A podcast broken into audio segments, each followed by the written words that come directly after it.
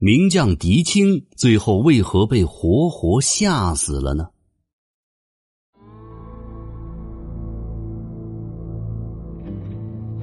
有人说北宋无将，南宋无相，这导致了两宋给世人留下的印象一直都是经济繁荣却武力羸弱，面对外敌一直都没有有效的反制手段，不是赔款求和，就是割地南迁。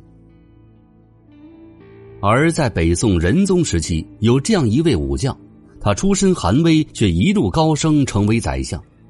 他是宋朝唯一的一位由普通士兵成长而来的最高军政长官，甚至打破了宋朝一贯以来武将不得为相的传统。他以武将的身份当上了枢密使，享有宰相之权。但仅仅四年之后，他便被下放陈州，最后在家中惶惶不可终日。惊惧而死，死时年仅四十九岁。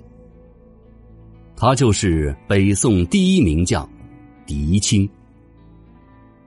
今天的节目，我们就来聊聊他的故事，看看他是如何建功立业，最后又为何不得善终，被活活吓死的。狄青字汉臣，山西汾州人。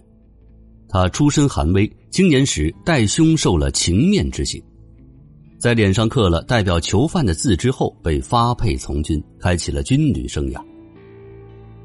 此时恰逢李元昊发动叛乱，初见西夏，宋和西夏之间的战争频发，给了狄青崭露头角的机会。他精通骑射，从一名普通的骑兵做起，每每遇到战事，他总是毫不畏惧，冲锋在前。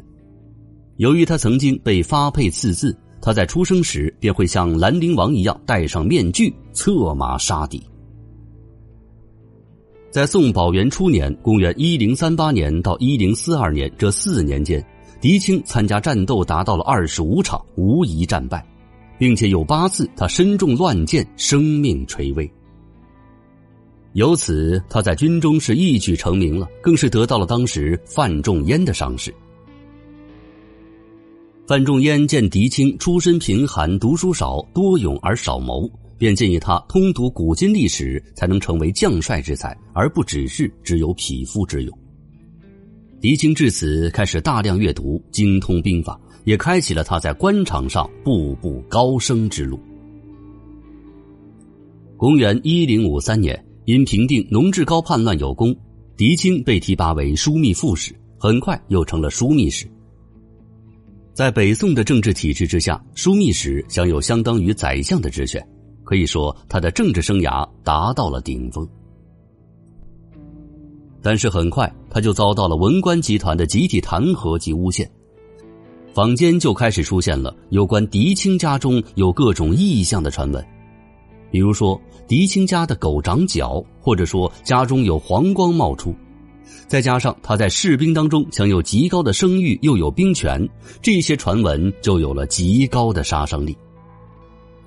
很快便有文官以莫须有的罪名借此弹劾狄青。弹劾他的文彦博直接怼道：“太祖岂非周世宗忠臣？但得军情，所以有陈桥之变。”他直接用宋太祖黄袍加身的例子来影射狄青。欧阳修也站出来弹劾狄青，用的理由是五行怪异之说，也就是传闻里狄青家中的那些异象。成为众矢之的的狄青，随后便被下放到陈州，半年之后在恐惧中死去。其实，狄青最后悲惨的结局，与他无法适应当时北宋高层间的政治斗争，不懂得政治的潜规则有关系。那些曾经帮助提携过他的文人高官，比如范仲淹、韩琦、庞吉等，最后和他都成了势不两立的死对头。但更多的因素是宋朝重文轻武的国策，这就造成了文官集团对于武将发自内心的不耻与排斥。狄青以武行出身，最后官至宰相，在宋朝的政治体制之下，本就是一个不可多得的奇迹。最后被贬的时候，还保有中书门下平章事之衔；死后还被追封中书令，谥号武襄，这可以说给了他极高的荣誉。但是狄青在被贬之后，整天的担惊受怕，最后是惊惧而死。这只能说是各个大臣的排挤，加上朝廷的疑虑，让他的信念崩塌，心理崩溃了。毕竟从以往的历史来看，那些战功卓著却被朝廷怀疑的名将，比如韩信之流，最终都没有好下场。在战场上七进七出也毫无畏惧的狄青，却在政治清算的恐惧当中，悲惨的死去了。